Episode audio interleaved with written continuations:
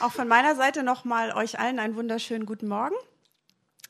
Leben im Überfluss ist ja unser Thema. Seht ihr schon hier hinter mir? Und ich war brav. Ich habe gesagt, okay, ähm, es wird uns ja immer ans Herz gelegt, auch auf das Jahresthema einzugehen. Das mache ich. Es war aber kein Opfer. sage ich euch auch. Ja, und ich möchte uns nochmal zuallererst zu dieser ganz ähm, grundlegenden Bibelstelle zurückführen, auf der das Thema beruht. Und da heißt es, der Dieb kommt nur, um zu stehlen und zu schlachten und zu verderben. Ich bin gekommen, sagt Jesus, damit sie Leben haben und es in Überfluss haben. Und dann etwas später im Johannesevangelium, Jesus spricht zu ihm, ich bin der Weg und die Wahrheit und das Leben. Niemand kommt zum Vater als nur durch mich. Und dann ganz am Anfang vom Johannesevangelium noch, in ihm war Leben und das Leben war das Licht der Menschen. Und das Licht scheint in der Finsternis und die Finsternis hat es nicht erfasst. Also wenn wir über Leben im Überfluss sprechen, wenn wir wissen wollen, wie Leben im Überfluss oder Leben die Fülle aussieht, dann müssen wir zu dem gehen, der gesagt hat, ich bin das Leben. Und der gesagt hat, ich bin gekommen, um euch das Leben im Überfluss zu geben. Das heißt, auch Leben im Überfluss ist ohne Jesus nicht zu haben. Es geht jetzt nicht um irgendeine charismatische Erfolgsformel, sieben Schritte zum Leben im Überfluss, yay, und dann hab ich's, sondern es geht um diese Beziehung, diese enge persönliche Beziehung mit Jesus. Und daraus fließt die Fülle und daraus kommt der Überfluss. Also Jesus ist unsere Bezugsgröße, unser Beispiel und unser Vorbild auch bei diesem Thema. Er ist gekommen, damit wir dieses Leben haben. Und einen Hinweis nochmal, wie dieses Leben aussieht, finden wir in Johannes wieder 1, Vers 16. Denn aus seiner Fülle haben wir alle empfangen, und zwar Gnade um Gnade. Also Fülle, Überfluss sind ja Synonyme in der Bibel. Das heißt, ein Leben im Überfluss ist ein Leben aus Gnade. Und zum Thema Fülle, mein Name ist ja Lisa und es kommt ja von Elisabeth, hebräisch Elisheva. Und ähm, das bedeutet auch Fülle Gottes. Und als ich im christlichen Studentenkreis war, guckt mich ein MINT-Student so an und sagt, Fülle Gottes, Lisa, so dick bist du aber auch nicht. Ähm, ja, das nur am Rand. Jetzt haben wir den Anfangskarlauer hinter uns. Genau. Ja, aber ich finde das so faszinierend, auch das mal in anderen Übersetzungen noch anzugucken. Wir haben aus der Fülle seines Reichtums Gnade und immer neue Gnade empfangen, heißt es. Oder gute Nachricht Bibel, aus seinem Reichtum hat er uns beschenkt, uns mit grenzenloser Güte überschüttet. Das muss man sich mal auf der Zunge zergehen lassen. Oder die Volksbibel, da geht's dann wieder um Gewicht. Er hat uns immer wieder Fett beschenkt, und zwar mit allem, was geht, mit seiner grenzenlosen Liebe. Also Jesus hat diese Gnade in Fülle für uns bereit. Und das ist ein ganz wichtiger Aspekt vom Leben im Überfluss. Gnade. Und jetzt kommt mal die erste wichtige Frage, die sich jeder einzelne von uns stellen darf, inklusive meiner selbst. Lebe ich das? Lebe ich aus Gnade? Und was heißt das denn eigentlich? Zum einen bezieht es sich natürlich auf unsere Errettung, die ein unverdientes Geschenk ist. Ja, wir können nichts dazu tun für das, was Jesus für uns am Kreuz getan hat. Und in meiner persönlichen Bekehrung war das genau der Knackpunkt. Ich habe das einfach nicht gerafft und begriffen, dass äh, ich mir Gottes Liebe nicht erarbeiten kann, dass es ein unverdientes Geschenk ist. Bin in einem sehr leistungsorientierten Familie aufgewachsen und das habe ich einfach nicht zusammengekriegt. Aber als es dann endlich Klick machte, eigentlich in einer ziemlich schwierigen Situation für mich, als ich es endlich begriffen habe, Jesus hat alles getan, ich darf das nur annehmen, da kam Friede in mein Leben. Da bin ich nach Hause gekommen, da kam Ruhe rein. Und das war ganz wunderbar. Vorher war alles nur Anstrengung, alles nur Gerödel, alles nur, wie komme ich gut raus, wie kann ich im Mittelpunkt stehen, wie kann ich auch religiös bessere Leistung bringen. Aber da bin ich angekommen, zu Hause bei Jesus. Ja, also das ist zum einen bezieht sich die Gnade auf unsere Errettung, aber zum anderen ist Gnade ein Lebensstil, der auch nach der Errettung weitergeht. Es geht nicht nur um, dass wir werden aus Gnade errettet und dann rödeln wir aus eigener religiöser Kraft weiter. Das ist es nicht. Ähm, dazu nochmal ein schöner Vers und ein wichtiger. Denn durch Gnade seid ihr gerettet worden aufgrund des Glaubens. Dazu habt ihr selbst nichts getan. Es ist Gottes Geschenk und nicht euer eigenes Werk. Denn niemand soll sich etwas auf seine guten Taten einbilden können. In Jesus Christus sind wir Gottes Meisterstück. Lasst euch das mal auf der Zunge zergehen. Er hat uns geschaffen, dass wir tun, was wirklich gut ist. Gute Werke, die er für uns vorbereitet hat, dass wir damit unser Leben gestalten. Also nach der Errettung geht auch die Lebensgestaltung weiter, und zwar aus Gnade. Ja, wir sollen uns auf unsere guten Taten nichts einbilden können. Natürlich ist es nicht falsch, sich anzustrengen, gerade im Beruf. Ähm, aber die Frage ist, was ist die Quelle meiner Kraft? Was ist die Quelle meines Vermögens und meines Erfolgs? Erlaube ich Gott immer wieder, mich neu zu beschenken? Mit Weisheit, Durchhaltevermögen, Einsicht und Kraft? Oder muss ich es selbst durchziehen, selber schaffen, alles selber bewältigen? Ganz grundsätzliche Frage. Und ich denke, diese Frage ist hier im Südwesten ganz besonders angebracht. Ne? Das ist hier einfach die schneller, höher, weiter Region. Sind ja auch dankbar, dass wir alle hier leben dürfen im Schwabeländle, sogar ich, gell? Aber wir haben hier die Großkonzerne, die Autobauer. Ähm, das ist eine wirtschaftlich äußerst erfolgreiche Gegend hier. Dafür sind wir auch dankbar für die vielen sicheren Arbeitsplätze und so weiter. Aber wenn wir dieses Leistungsprinzip, das ganz besonders hier herrscht, ungefiltert auf unser Glaubensleben übertragen, dann wird's schief. Und dann wird's auch oft sehr ungnädig und sehr anstrengend. Leben die Fülle und Leben im Überfluss ist nicht schneller, höher, weiter, sondern ein Leben, das in die Tiefe geht, das zur Quelle geht, das zu Jesus geht. Auch zahlenmäßiger Erfolg oder Prestige sind nicht immer zwingend ein Zeichen für den Segen Gottes dass immer alles glatt läuft und wir vor anderen super dastehen und bei uns alles okay ist. Das ist es nicht. Dieses, wo wir sind, ist vorne. Ich hoffe, ich habe das richtig ausgesprochen. Ihr kennt vielleicht den Film. Danke, Tillmann. Genau. Also die Frage, ihr seht schon, ihr kriegt immer wieder Urlaubsbilder von uns. Verlasse ich mich auf meine eigene Kraft, meine eigenen Anstrengungen oder auf Gottes Gnade?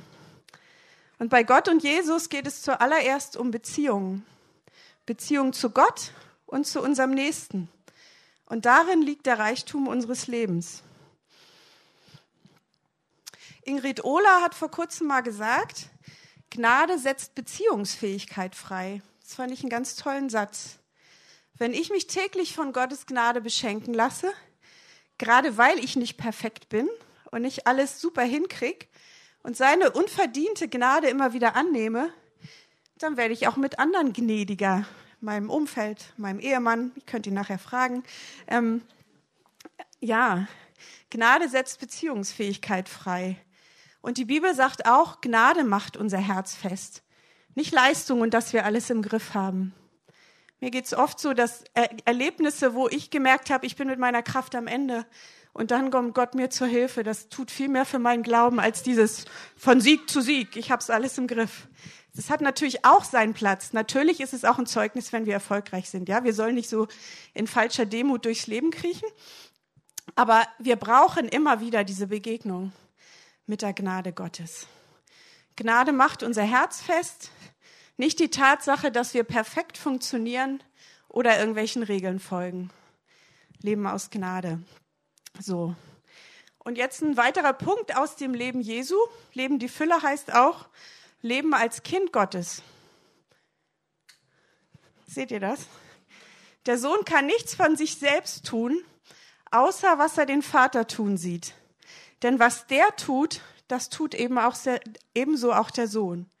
Johannes 5, Vers 19. Jesus lebte in ganz enger Beziehung zum Vater, in totaler Abhängigkeit von ihm.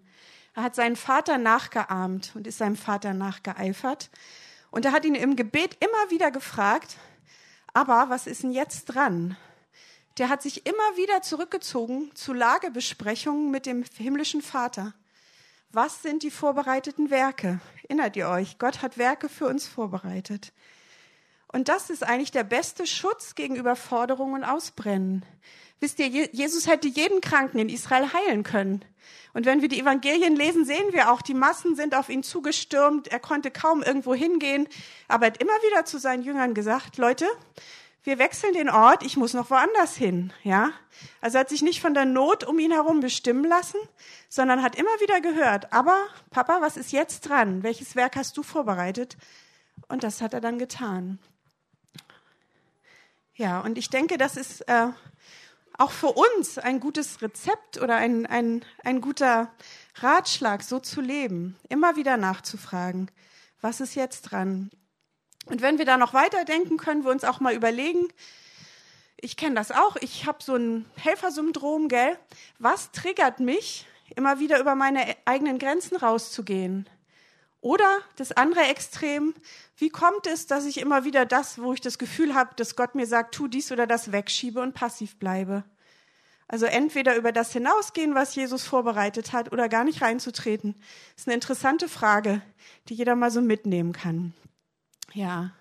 Und ein weiter wichtiger Punkt, Leben im Überfluss und Leben in Fülle ist auch ein Leben, das geleitet ist vom Heiligen Geist. Er ist unser Ratgeber und Anwalt, unser Beistand und dessen Hilfe dürfen wir immer wieder in Anspruch nehmen. Er ist da, er ist in uns, ja. Uns immer wieder füllen lassen. Das Sprachengebet praktizieren zum Beispiel. Paulus hat uns dazu aufgefordert und ich äh, predige mir da auch selber. Ich vergesse das so oft. Selbstauferbauung dadurch. Wir dürfen und sollen die übernatürlichen Ressourcen nutzen, die Gott uns geschenkt hat. Leben im Überfluss ist übernatürlich. Und das ist gut und wunderbar. Der Reinhard Bonke, der hat ein ganz spannendes Buch geschrieben. Du und der Heilige Geist, feurig oder feuerfest. Ähm, das habe ich so ein bisschen als Andachtsbuch gelesen. Und der hat zu diesem Thema, auch gerade zum Thema Arbeit, Anstrengung, Kraft, hat er ein ganz interessantes kurzes Kapitel geschrieben. Das möchte ich euch kurz vorlesen. Und darum, dabei geht es wieder darum, lasse ich mich vom Heiligen Geist füllen und mir seine Kraft schenken oder rödel ich nur selber? So ein ganz kurzer Abschnitt mit der ermutigenden Überschrift Gott möchte für dich arbeiten. Hört sich gut an, oder? Viele arbeiten für Gott, wo Gott doch für sie arbeiten möchte. Er will nicht, dass wir uns so hart für ihn schinden, dass wir tot umfallen. Ja, die Arbeit in seinem Dienst ist lebensnotwendig, sogar kritisch und zeitaufwendig.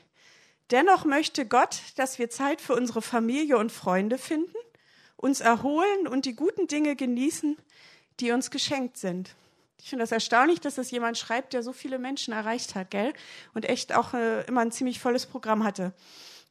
Vor einiger Zeit sah ich den Grabstein eines Mannes mit der Inschrift Nur Arbeit war sein Leben. Ich dachte mir, das ist eine Grabinschrift für ein Maultier und nicht für einen Menschen. Gott hatte nicht die Absicht, dass wir Lasttiere seien oder wie Roboter schuften sollten. Er könnte sich Packesel in Hülle und Fülle schaffen, wenn er das wollte. Doch als der Herr an dich und mich dachte, hatte er keine Sklaven im Sinn. Wir sind Söhne und Töchter, keine Zugtiere. Interessant, oder? Also Leben als Kind Gottes, Leben in der Gotteskindschaft ist ein wichtiger Aspekt vom Leben in Fülle. Ein weiter, vielleicht ein bisschen überraschender Aspekt ist, Leben in, im Überfluss und in Fülle bedeutet nicht, konfliktfrei zu leben. Jesus hatte in seinem Leben handfeste Konflikte. Es ist also kein Picknick und kein Ponyhof oder die total sorgenfreie Existenz. Äh, das ist das nicht, nicht das, was die Bibel lehrt. Jesus hatte in seiner eigenen Familie Konflikte mit seiner Mutter Maria und seinen Geschwistern. Die haben das am Anfang gar nicht gerafft ähm, was er tat. Es gibt sogar einen Punkt, äh, da haben sie ihn für wahnsinnig gehalten. Äh, ich lese euch das kurz vor. Ich weiß nicht, ob ihr es lesen könnt, aber ich äh, lese es vor. Steht im Markus-Evangelium. Jesus ging nach Hause und wieder strömten so viele Menschen bei ihm zusammen, dass er mit seinen Jüngern nicht einmal zum Essen kam. Als seine Angehörigen das erfuhren, machten sie sich auf, um ihn mit Gewalt zurückzuholen, denn sie sagten sich, der muss den Verstand verloren haben. Also die haben ihn total verkannt und erst nach seiner Auferstehung haben seine Geschwister wirklich an ihn geglaubt. Wir wissen zum Beispiel, dass sein Bruder Jakobus nachher der Gemeindeleiter der ersten, der Urgemeinde in Jerusalem wurde. Aber vor Jesu Tod und Auferstehung gehörte der genauso zu den Spöttern unter seinen Brüdern. Ähm, da haben wir noch ein Beispiel aus Johannes 7. Da ging es ums Laubhüttenfest. Kurz bevor die Juden ihr Laubhüttenfest feierten, sagten seine Brüder zu ihm, Geh nach Judäa, damit, damit deine Jünger auch dort sehen, was für Wunder du tust. Und Judäa war das ganz schwierige Pflaster mit den Pharisäern und den Sadduzäern, die ihn immer wieder ja auch angegriffen haben. Wer bekannt werden möchte, versteckt seine Taten doch nicht. Falls du wirklich so wunderbare Dinge tust, dann zeige dich auch vor aller Welt. Denn nicht einmal seine Brüder glaubten an ihn. Also Jesus hatte Stress in seiner Familie. Und ganz offensichtlich gehört auch das zum Leben in Fülle dazu. Wenn es also bei dir in der Familie mal schwierig ist, heißt es nicht notwendigerweise, dass was mit deinem Glaubensleben nicht stimmt oder mit deinem Christsein. Natürlich sollen wir selbst alles tun, um unsere Konflikte möglichst konstruktiv zu bearbeiten, um auch im Lebensstil der Versöhnung zu leben. Wir haben ja auch die Jahreslosung, suche Frieden und jage ihm nach. Dem Frieden nachjagen, das ist sehr aktiv. Aber trotzdem gehören ja immer zwei Seiten dazu, gell? Ähm, und nicht alles lässt sich immer lösen. Jesus hatte noch dazu heftige Auseinandersetzungen mit den geistlichen Autoritäten seiner damaligen Zeit mit Pharisäern und Sadduzäern. Da gab es richtig Stress. Er hat den Mund aufgemacht bei Missständen, hat das religiöse Establishment in Unruhe versetzt und das hat ja nachher auch zu seinem Tod geführt. Auseinandersetzungen und Konflikte gehören auch zu einem Leben in Fülle dazu. Und Nöte und Krisen auch. Wenn wir das Leben der Apostel betrachten, äh, dann erkennen wir das ganz deutlich. Ja, die Nachfolger Jesu, auch wenn wir die Apostelgeschichte lesen und die Briefe, womit die sich alles rumschlagen musste, war also auch nicht nur Ponyhof und alles easy und locker. Ja. Dann ein weiterer Punkt. Jesus selbst hat mit Gott gerungen. Ja. Er war der perfekte Sohn Gottes und dennoch gab es dieses Ringen mit Gott in bestimmten ähm, Situationen, gerade im Garten Gethsemane. Und da steht, Jesus musste Gehorsam lernen. Das finde ich erstaunlich. Als Jesus noch hier auf der Erde lebte, hat er unter Tränen und mit lautem Schreien gebetet und zu dem gefleht, der ihn aus der Gewalt des Todes retten konnte. Und wegen seiner ehrerbietigen Scheu vor Gott, Gott wurde er auch erhört. Obwohl er Gottes Sohn war, hat er an dem, was er durchmachen musste, gelernt, was Gehorsam bedeutet. Und Gott erzieht auch uns. Das ist oft unangenehm und darüber predigen wir auch nicht so oft, aber das ist halt auch ein Fakt, der dazugehört. Und äh, im Hebräerbrief wird das noch mal ein bisschen äh, heftiger und deutlicher ausgedrückt. Dort steht: Mein Sohn, wenn der Herr dich zurechtweist, dann sei nicht entrüstet, sondern nimm es an, denn darin zeigt sich seine Liebe. Wie ein Vater seinen Sohn erzieht, den er liebt, so erzieht der Herr jeden mit Strenge, den er als sein Kind annimmt. Wenn ihr also leiden müsst, dann will Gott euch erziehen. Er behandelt euch als seine Kinder. Welcher Sohn wird von seinem Vater nicht erzogen und dabei nicht auch einmal streng bestraft? Viel schlimmer wäre es, wenn Gott euch gar nicht erziehen würde. Dann nämlich wird ihr gar nicht seine rechtmäßigen Kinder. Starker Tobak, oder? Also hier heißt im Prinzip, wenn du gar keine Probleme hast, dann stimmt irgendwas nicht bei dir. Ich sage deshalb nicht, dass jedes Leid dadurch verursacht wird, weil Gott einen erzieht, aber es gibt diese Fälle. Und auch darüber spricht die Bibel ganz klar und deutlich. Ja? Gott erzieht uns. Ein weiterer Aspekt eines Lebens in Fülle ist ein Leben mit Langzeitperspektive. Und dabei wollen wir auf Jesus schauen in unserem Leben. Er hat gezeigt, wie der Glaubenslauf beginnt und wie er zum Ziel führt. Weil er wusste, welche Freude auf ihn wartete, hat er das Kreuz und die Schande dieses Todes auf sich genommen. Nun sitzt er auf dem Ehrenplatz an Gottes rechter Seite. Also Jesu Fokus war nicht auf das Leben hier unten beschränkt, sondern er hatte diese Freude und diesen Ehrenplatz, den er bekommen würde am Ende, hatte er vor Augen. Ja, und ich denke, das fehlt uns oft in unserer heutigen Gesellschaft. Wir sind so fokussiert auf das Hier und Jetzt, auf Selbstoptimierung und so weiter. Aber wir dürfen über unseren jetzigen Horizont hinausblicken.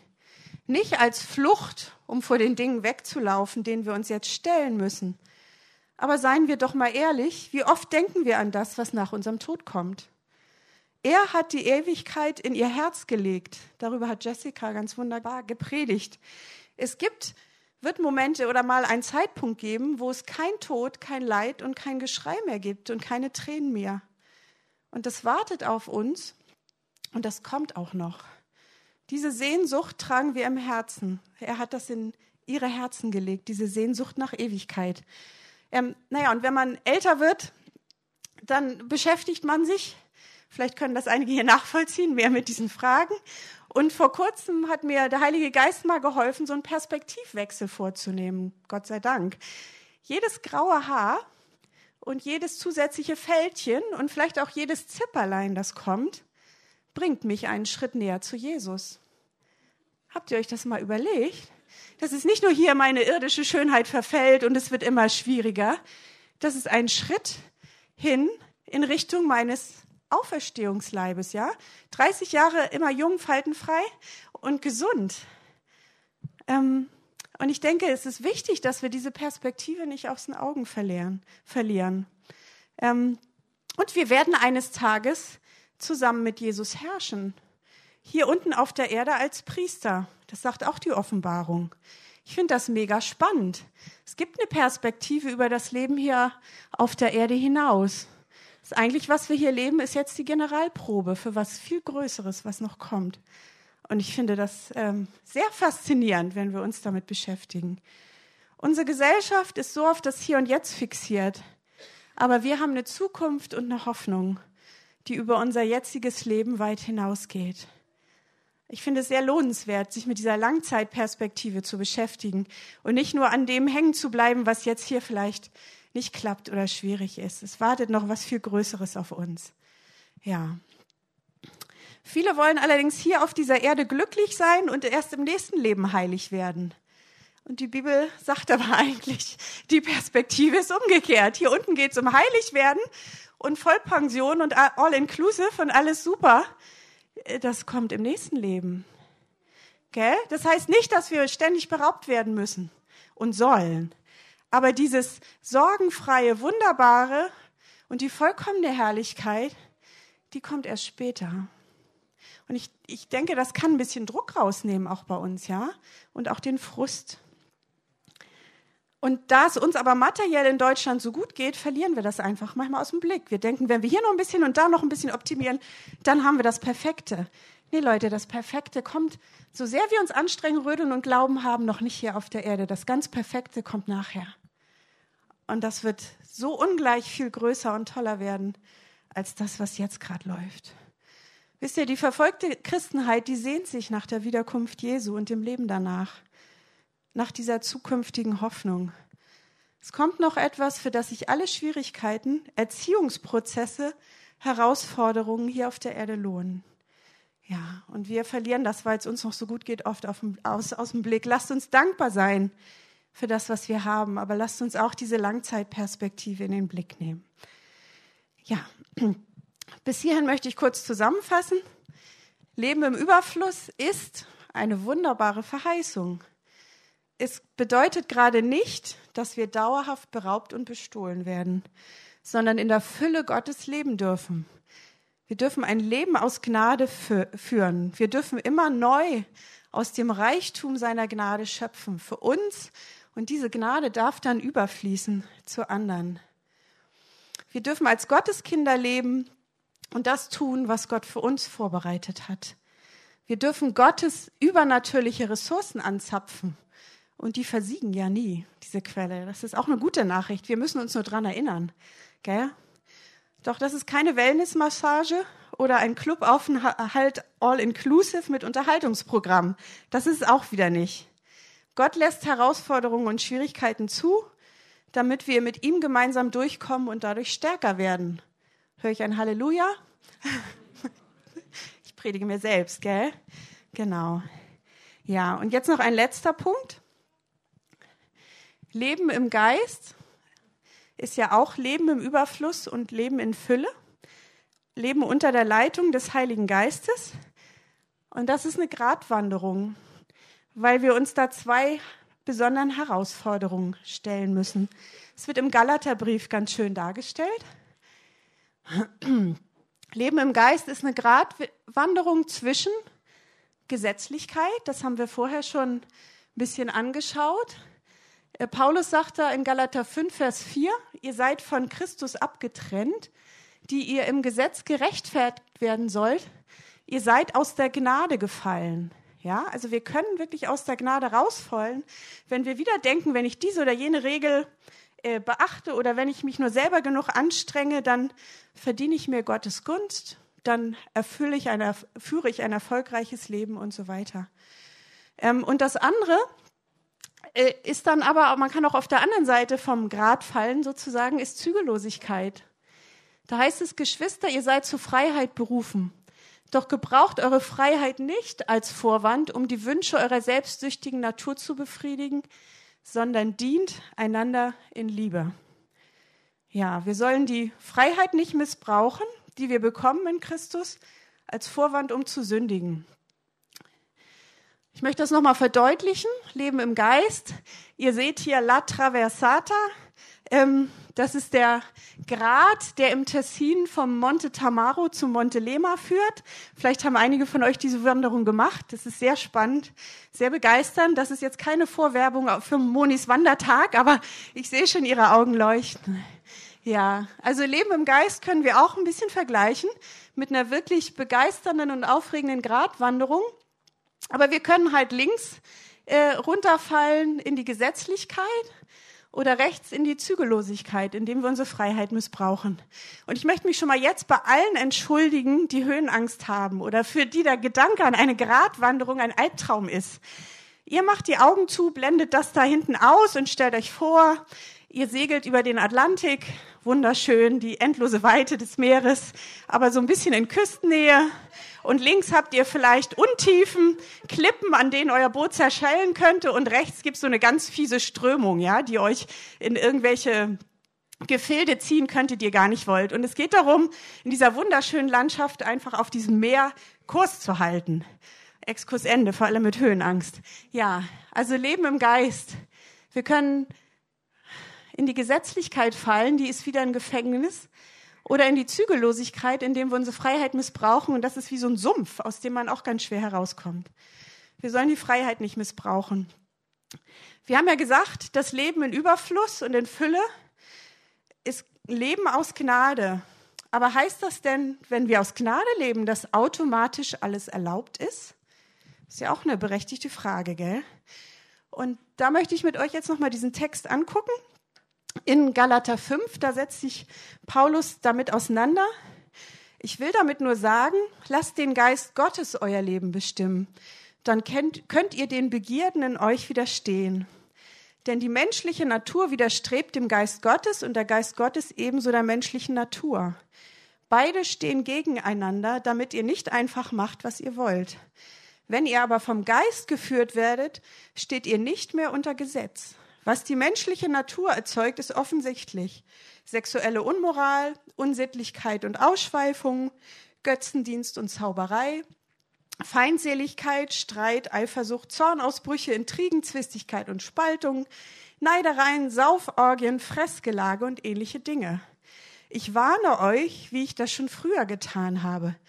Wer so lebt, wird in Gottes Reich keinen Platz haben, sagt Paulus.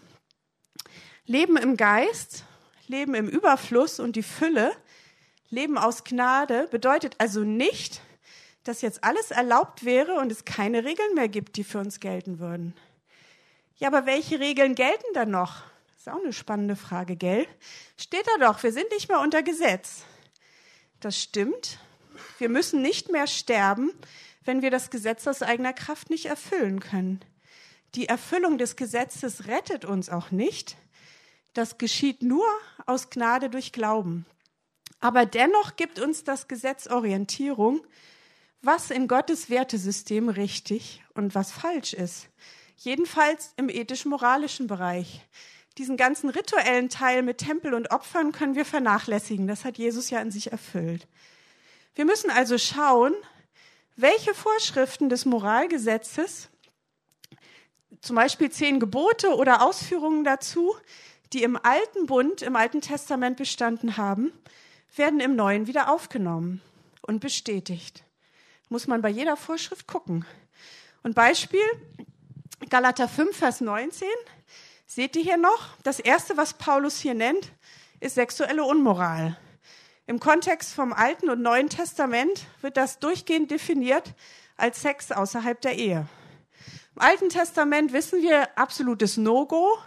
Also wenn beide unverheiratet waren und so, dann konnte man das noch irgendwie wieder in Ordnung bringen, indem die Leute geheiratet haben. Aber wenn da Ehebruch involviert war, dann war die Konsequenz tödlich. Also es war schon heftig. Und im Neuen Testament sagt Paulus jetzt, wer so lebt, wird in Gottes Reich keinen Platz haben. Das heißt nicht, dass es dafür keine Vergebung gäbe oder es eine unverzeihliche Sünde wäre. Doch Umkehr und Buße sind erforderlich. Und wer darauf besteht, weiter so zu leben, wird in Gottes Reich keinen Platz haben, sagt Paulus. Ganz schön knackig, gell? Ähm, dieses Gebot, kein Sex außerhalb der Ehe, wird auch an anderen Stellen des Neuen Testamentes immer und immer wiederholt. Im Korintherbrief, im Thessalonicher, im ersten, im Kolosserbrief und im Hebräerbrief. Und auch in Apostelgeschichte 15. Und da bei Apostelgeschichte 15 ganz spannend ging es um die grundsätzliche Streitfrage in der Urgemeinde.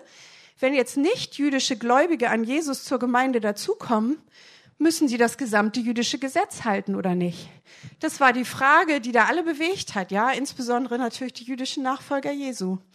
Und da wurde dann hin und her überlegt und gestritten und dann kam der Heilige Geist und schließlich hat Jakobus dann gesagt, ähm, oder war es Paulus jedenfalls, wir haben es nicht geschafft, wir haben es ja eh nicht geschafft, dieses ganze Gesetz zu halten. 613 Geh- und Verbote. Das heißt, dieses Joch legen wir den Heidenchristen nicht auf, aber es gibt drei oder vier kleine, äh, kurze Regeln, die auch Sie befolgen sollten. Und das erste war, meidet Unzucht. Ja, Sie sollen sich von Unzucht fernhalten. In der Offenbarung wird das auch wiederholt. Und Paulus hier im Galaterbrief. Jetzt können wir uns natürlich fragen, warum wurde das so häufig erwähnt? Und da gab es ein Problem unter den Heidenchristen. Die lebten nämlich in einer Welt, die sehr vom griechischen Denken geprägt war damals. Und die alten Griechen haben ihr eigenes Leben in einen geistlichen und in einen physischen Bereich aufgeteilt. Und das Geistliche, also Verstand, Religion, Kultur, Kunst, war super hoch angesiedelt.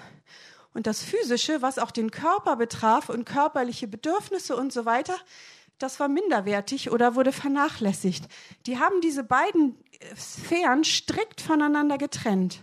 Und entweder haben sie den Körper total vernachlässigt oder äh, die haben ihren Körper verherrlicht und das hat sich total verselbstständigt. Das sehen wir in dieser Sportverherrlichung in der Antike. Die Griechen haben ja alle da nackt ihre Sportübungen gemacht, Olympische Spiele und so weiter.